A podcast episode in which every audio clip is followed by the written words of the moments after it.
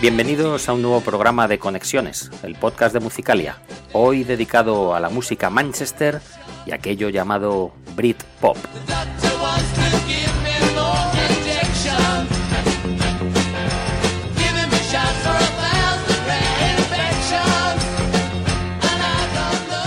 Se cumplen 25 años del momento de máxima eclosión de aquello conocido como Brit Pop, la nueva invasión inglesa en la que muchos vieron un renacer en su música y su cultura, algo similar a lo que protagonizaban en los años 60 The Beatles y los Stones, aunque aquí encarnada por Oasis y por Blur como máximos representantes. Hablaremos de su génesis, viajando al Manchester de finales de los 80, y llegaremos más o menos hasta 1997, año en el que terminó por diluirse. Como siempre, te habla Manuel Pinazo en nombre de la redacción de Musicalia, que hoy os invita a bailar y a recordar un buen número de himnos venidos de las islas.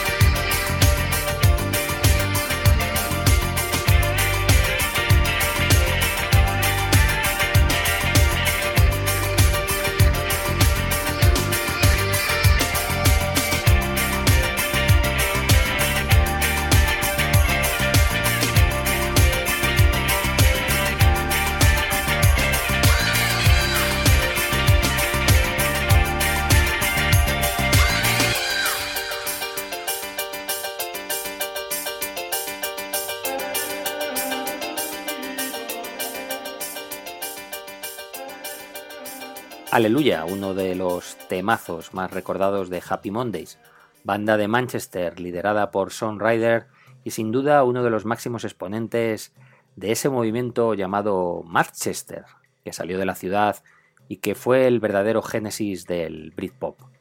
Porque no nos engañemos, aunque muchos encuentren en él la influencia de clásicos como The Beatles, Rolling Stones, The Kings o The Who, la forma en la que algunas bandas comenzaron a acercar el pop a la pista de baile en Manchester a finales de los 80 marcó el despertar de un buen número de acólitos que se sumaron al movimiento. En la ciudad habían nacido Joy Division, New Order, The Smiths, y el relevo vino de la mano de estos Happy Mondays o por supuesto también de The Stone Roses.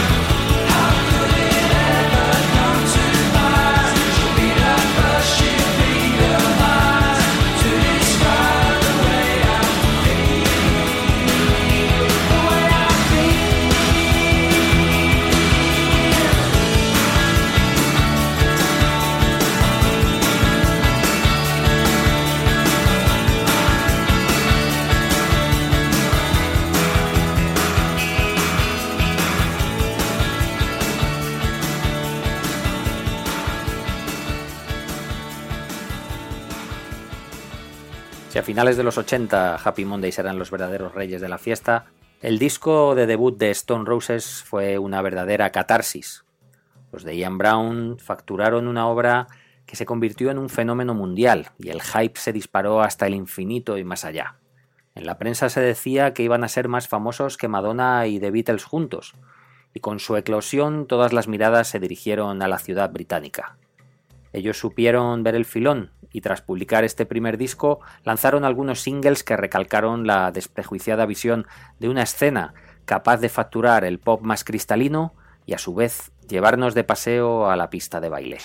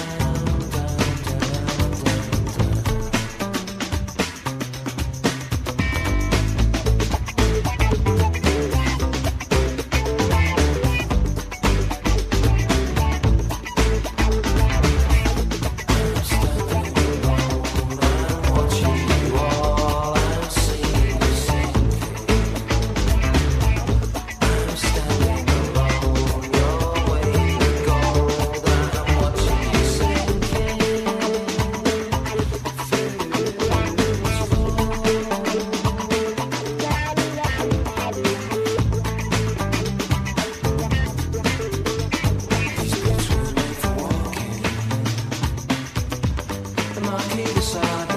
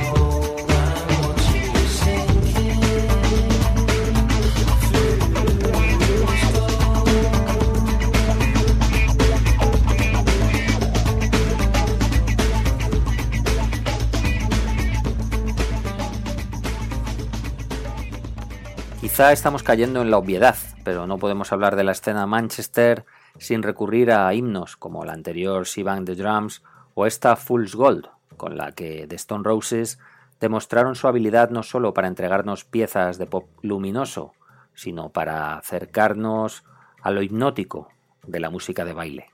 Este fue sin duda su gran momento, su gran época, y por desgracia su carrera se truncó antes de tiempo, por temas legales su segundo disco no llegaría hasta cinco años más tarde. Pero eso es otra historia. Estamos hablando del Britpop y de su génesis en la escena de Manchester, que estaba representada por tres cabezas visibles, Happy Mondays, Stone Roses y los terceros en discordia, que no habíamos hablado aún de ellos, Inspiral Carpets.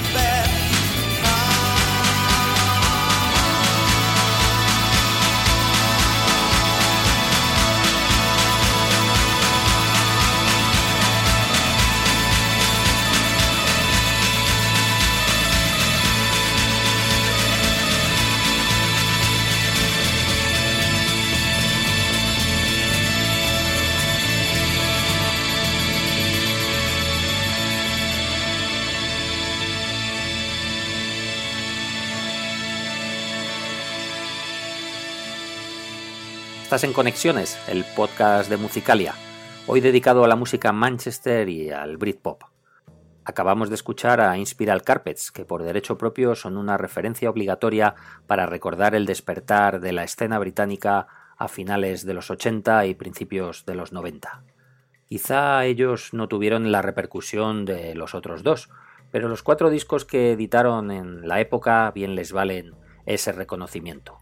Hemos querido recuperar aquella Commercial Rain con la que los viejos del lugar recordamos que abrían sus conciertos de por entonces. La música Manchester ya era todo un fenómeno a principios de los 90 y no solo tenía en estas tres bandas a sus máximos exponentes. De hecho, hay otra formación nacida en la ciudad por aquel entonces que puede presumir de haber sido la única que ha mantenido la actividad y la regularidad desde entonces. Ellos formaron parte del sonido Manchester, del Britpop y a día de hoy son un respetado grupo de pop británico. Estamos hablando de The Charlatans.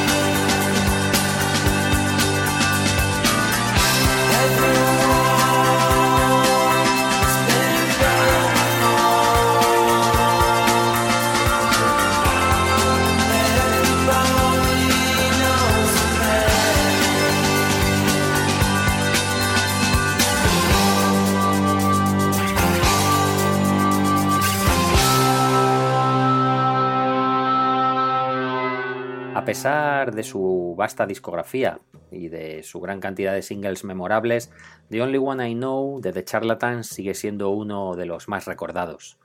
El grupo de Tim Burgess, como decíamos, ha sabido sobrevivir y mantenerse en el tiempo, adaptándose con inteligencia a cada época y sabiendo evolucionar manteniendo su esencia con bastante criterio.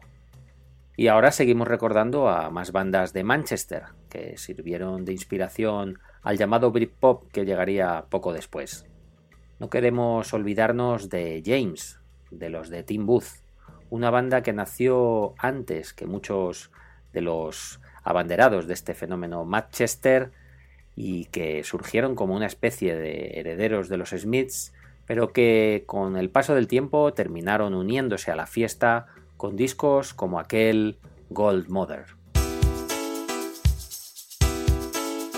It's that time again when I lose my friends, go walk about. I've got the bends from pressure. This is a testing time when the choice is mine. Am I a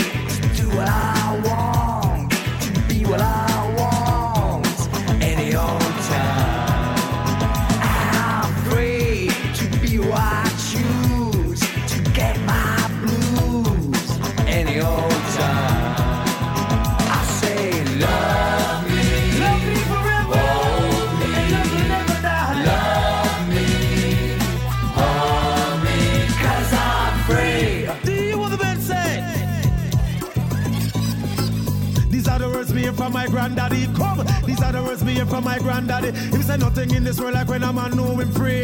Free from the lock, I miss free from the key. Free like a butterfly, free like a bee. These are the words me hear from my granddaddy. Said it's nice to be free, nice to be free. Free from the lock, I miss free from the key. Don't be afraid of your freedom. Cause I'm free do what I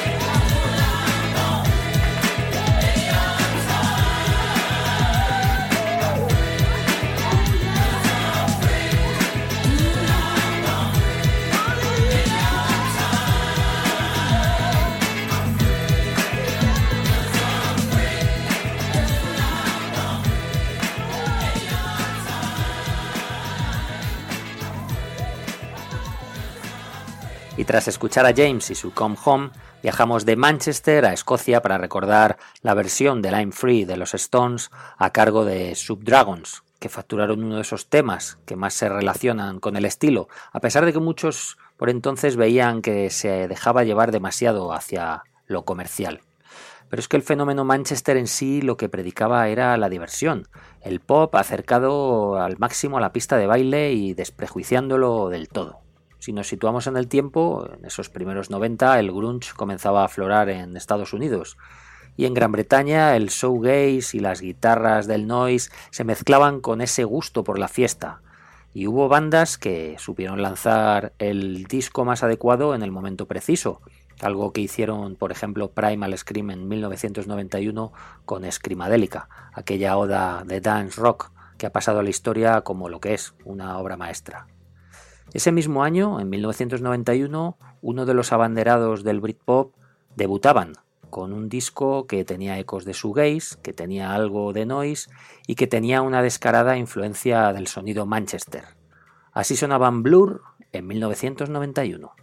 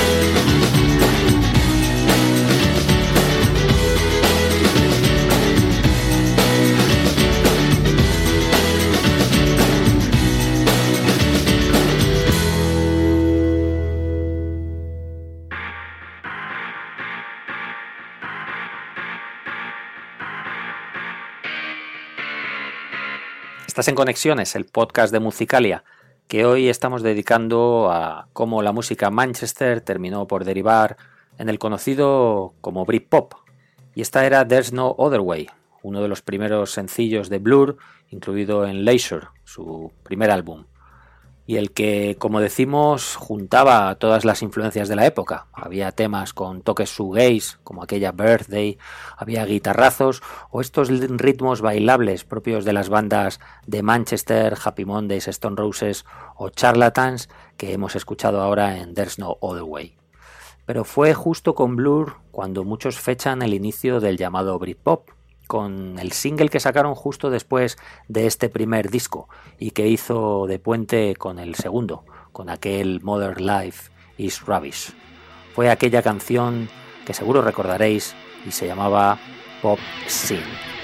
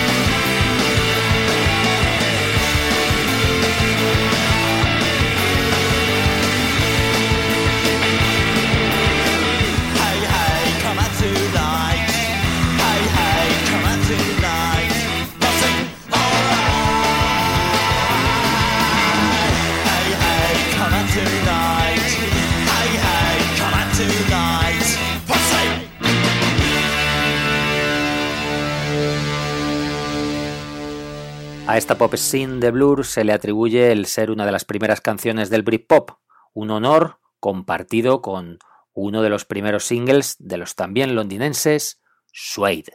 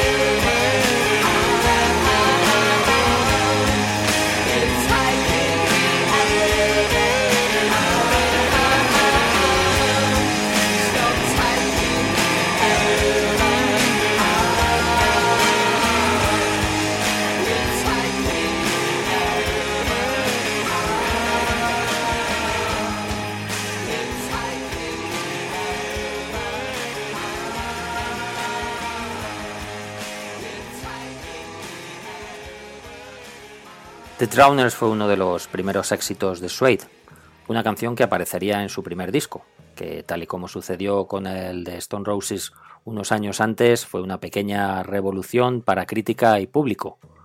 Ellos se convirtieron en los nuevos abanderados de la música británica. Llegaron al número uno en las listas, ganaron el Mercury Prize, etcétera, etcétera.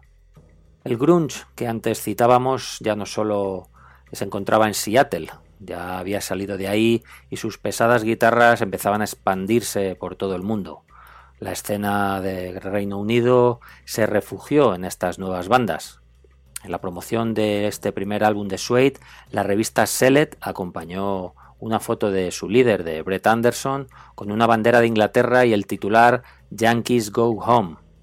La jugada ya estaba hecha y ahora solo había que alimentar esta nueva bestia, esta nueva escena con más bandas, a falta de unos Stone Roses que por entonces andaban lidiando con temas judiciales.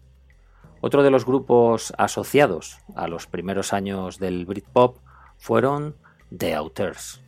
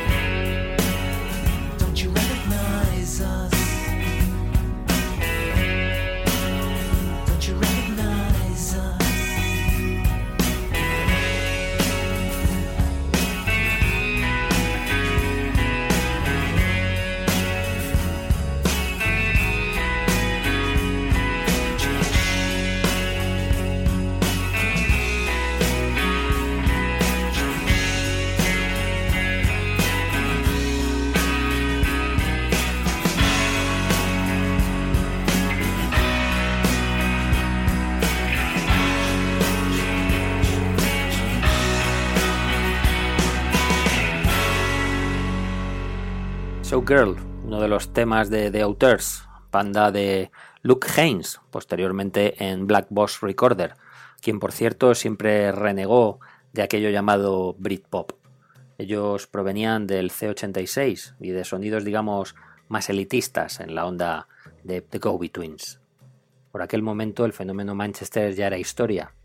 Con The Stone Roses fuera de juego, Happy Monday separados y demás, era el momento de buscar nuevos héroes. Y en 1994 los encontraron en unos chavales de la ciudad de Manchester, cuyo cantante había decidido formar una banda después de ver precisamente a Stone Roses en directo y cuyo guitarrista y hermano había trabajado como roadie junto a Inspiral Carpets.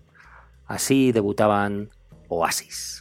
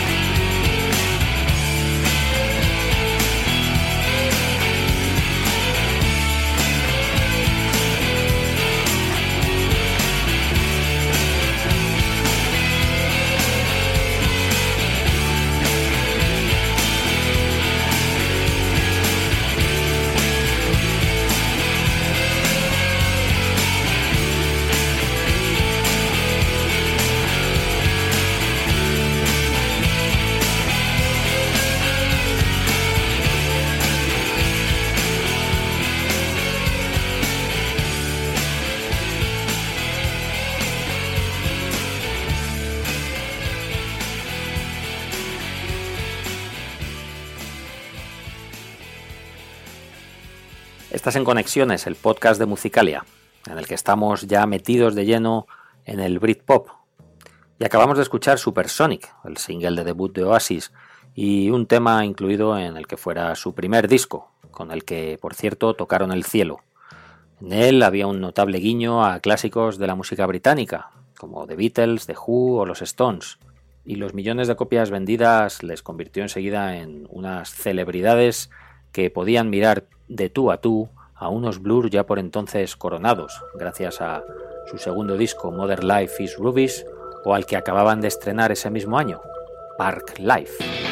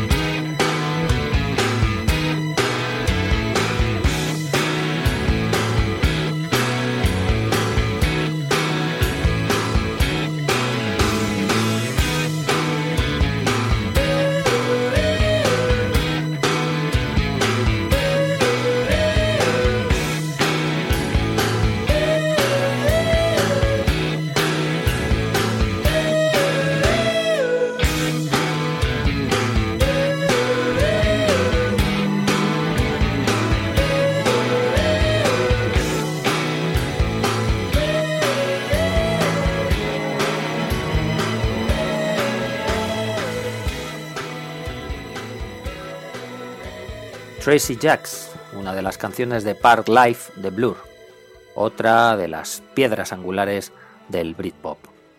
Todo estaba ya dispuesto para la llegada de 1995, el año triunfal de esta nueva escena, en la que llegó la publicación de un buen número de discos memorables. Pero pocos días antes de terminar 1994 se produjo una nueva revolución en la música de las islas. The Stone Roses, aquella banda que había cautivado al mundo en 1989, entregaba por fin su segundo disco, que llegaba nada menos que cinco años más tarde de su debut por una serie de problemas legales con su primera compañía discográfica.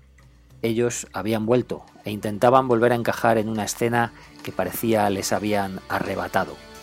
¿Lo conseguirían?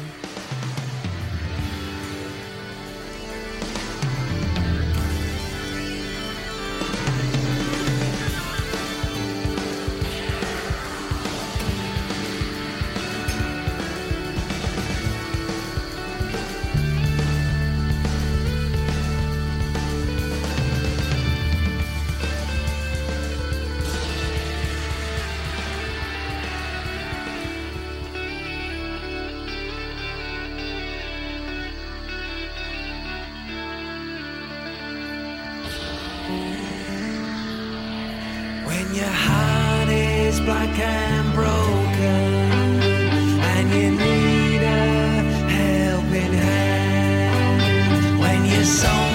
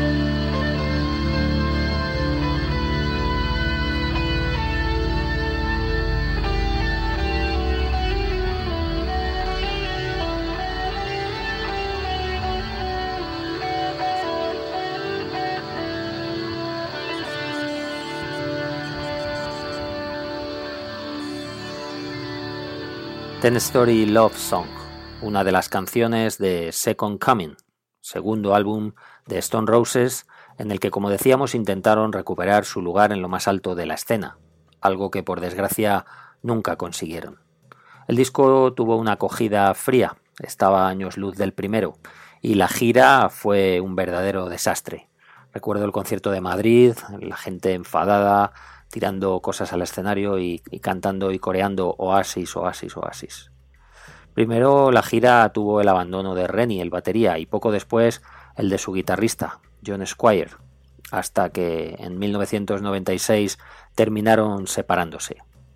A finales de los 2000 lo volvieron a intentar y a pesar de dar algún que otro concierto memorable, pues parece que han terminado por tirar la toalla en vista del resultado de sus nuevas composiciones. Volvemos al Britpop, volvemos a 1995, el que puede considerarse año dorado de la escena, en el que vieron la luz joyas como esta.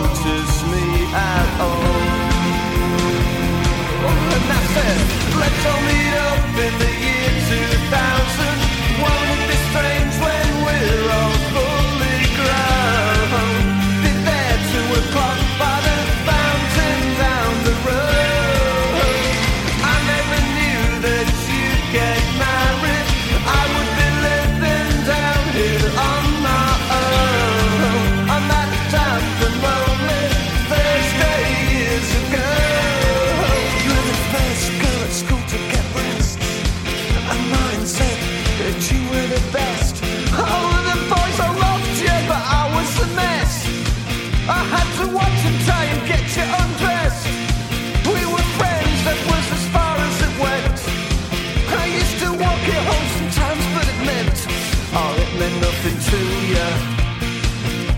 Cause you were so popular, temperate, do you recall? Your house was very small the wall. When I came round to call, you didn't notice me at all. And That's it. Let's hold it up in the year.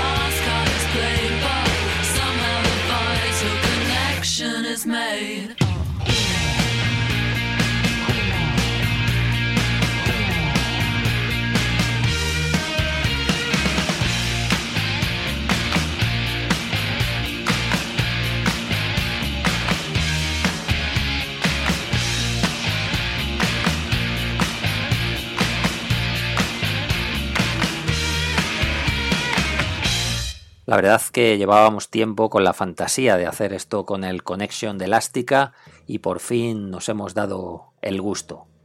Y es que justo en 1995 la banda de Justin Friedman, antigua componente de Suede, lanzaba su álbum de debut y demostraban que aquello no solo era cosa de hombres.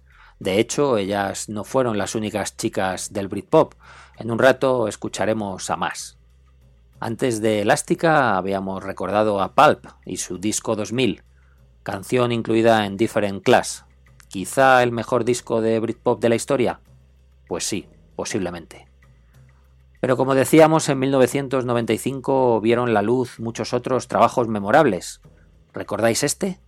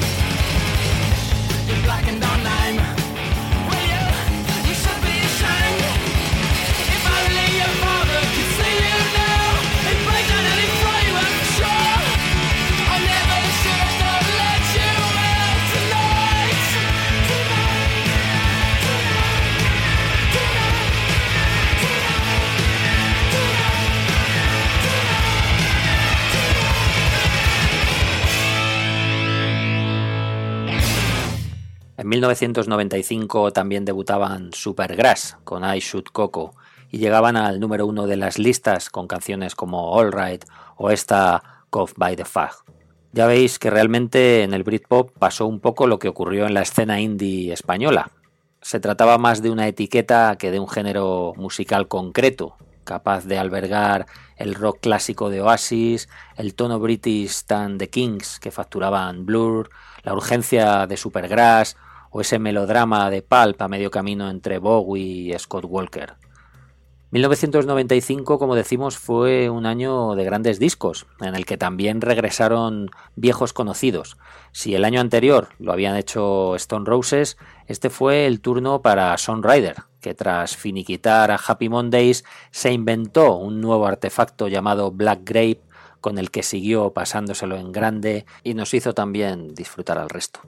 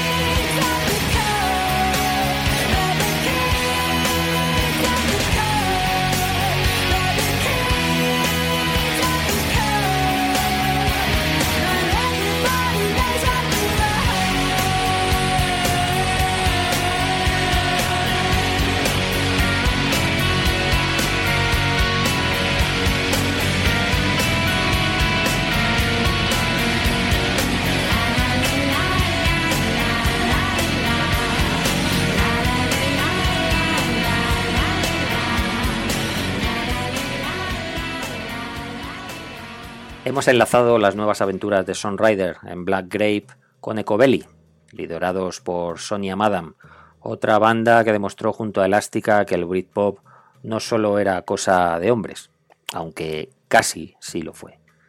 Ya habéis visto la cantidad de discos que salieron este 1995. Podríamos seguir durante horas recordando unos cuantos más, pero hablaremos ahora de la famosa guerra entre Oasis y Blur, algo similar a lo que enfrentó en su momento a The Beatles y a los Stones, algo alimentado totalmente desde los medios.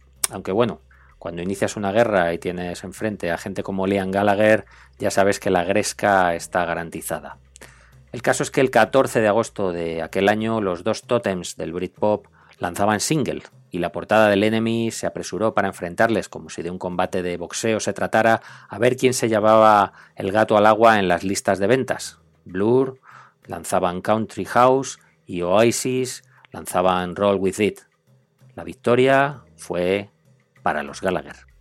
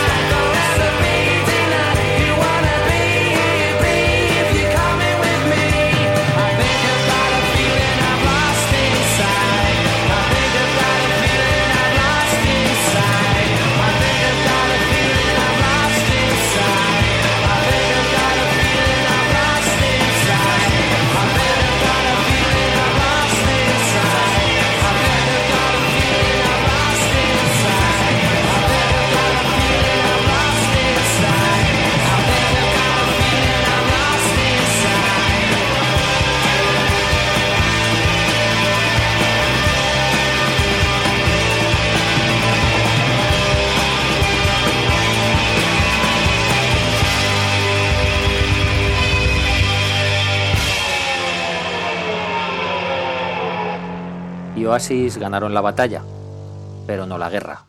Ya sabéis la historia. Sus dos primeros discos marcaron una época. El tercero no estuvo mal, pero se les fue algo de las manos por excesivo. El resto de su carrera, pues bueno, ¿qué queréis que os digamos? En cambio, Damon Alban supo evolucionar y aún hoy sigue demostrándonos que fue una de las mentes más privilegiadas de aquella escena, de la que hoy parece que todo el mundo reniega.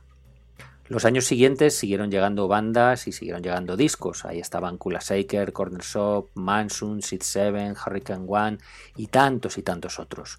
Muchos de ellos aún continúan con su carrera, pero la etiqueta, por lo que fue y lo que representó, empezó a diluirse hacia 1997. Y con un disco de aquel año nos vamos a despedir.